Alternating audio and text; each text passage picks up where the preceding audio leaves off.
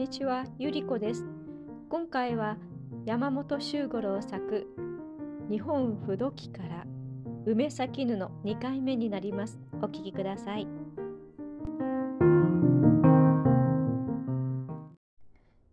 彼女は短冊を静かに置き、優しく嫁の顔を見やりながら言った。もうお歌はこのくらいにして、また何か他の稽古事をお始めなさるのですね。さあ、今度は何をなすったらよいかしら？かよはいっぺんに眠気から覚めた。加工を見たいと言われた時の不安な予感が新しくよみがえり、恐れていたことがやはり事実となって現れたのを知った。お言葉を返すようではございますけれど、もう少しお稽古を続けさせていただけませんでしょうか？まだ道の端も覗いたようには思えませぬしようやく字数を揃えることができるようになったばかりでございますから。それでも噂に聞くとあなたにはもうすぐ印価が下がるそうではありませんか。それだけ上達すれば十分です。あなたは体があまりお丈夫ではないのだから今度は少しなぎなたでもお始めなさるがよいでしょう。はい。かよはそれ以上何というすべもなくうなだれたままそっと加工をまとめて立った。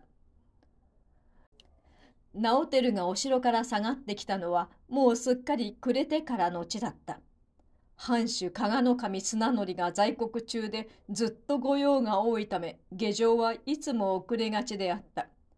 風呂から上がり食前に向かった彼は妻の様子が朝とは格別憔悴しているのに気づいて昨夜眠っていないということを思い出した。夜を徹したからといって武家ではそう無座と昼寝をすることはできない。早く新庄へ入るがよいな。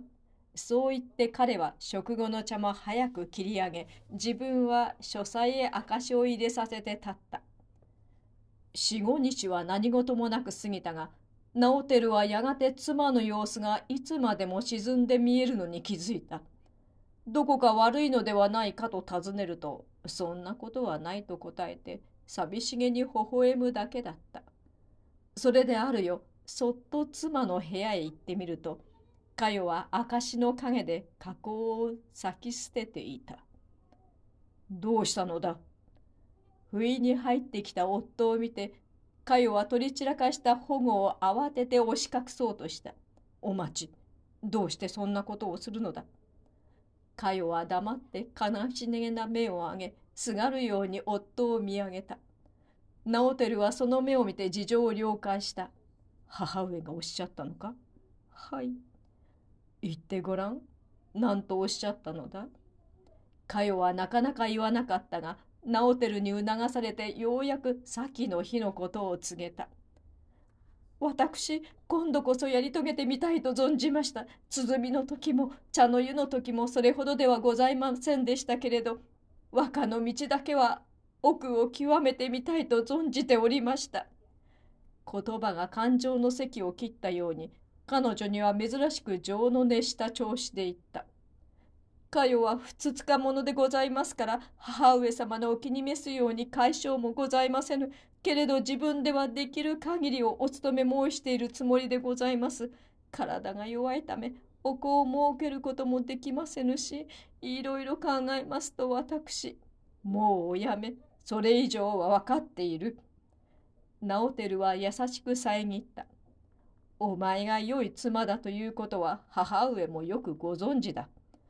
二千石の家政を取り仕切ってゆく苦心がどれほどのものか、わしにはわからないが、母上にはお分かりになる。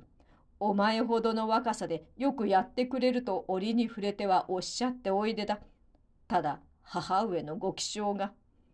言いかけて、直輝はふと口をつぐんだ。彼は母の人柄を尊敬している。世にまたとなき母だと信じている。彼女は身分の低い家に生まれ16の時この多賀家へ嫁いできた多賀は前田家の住職の家柄で父の三郎左衛門は若年寄を務めていた育ちが低いのでどうかと危ぶまれたが彼女は二千石の家政を見事に切り盛りしたその点では賢婦人と名に立ったくらいである。彼は今でも覚えている。父が臨終の時、ふと母の方を振り返って、お前とは35年も一つ家に住んできたが、とうとう一度も叱る折がなかったな。そう言ってかすかに笑った。本当に三郎左衛門は一度も彼女に荒い声を立てたことがなかった。そういう母であったが、一つだけどうにもならぬものがあった。それは物に飽きやすい気質だった。老職の妻として教養を身につけたいという気持ちであろう。家政を取るいとまに茶の湯、花、琴、鼓などという芸事を随分熱心に習った。また聖徳かしい彼女はその一つ一つに優れた細分を表してその道の師たちを驚かしたものであるがどれも末を遂げたものがなかった。もう一歩というところまで行くと必ず飽きて捨ててしまった。ではもうやめるかと思うと次には絵をやり殿下を習い詩を勉強し徘徊にまで手を伸ばした。そしてどの一つもついに奥を極めるところまで行かずに捨ててしまった。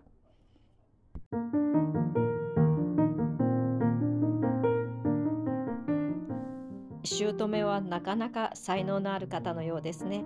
それを嫁にも同じように強いるというところがうーんって感じがしますがこの先どのようになっていきますでしょうかそれではまた次回に失礼します。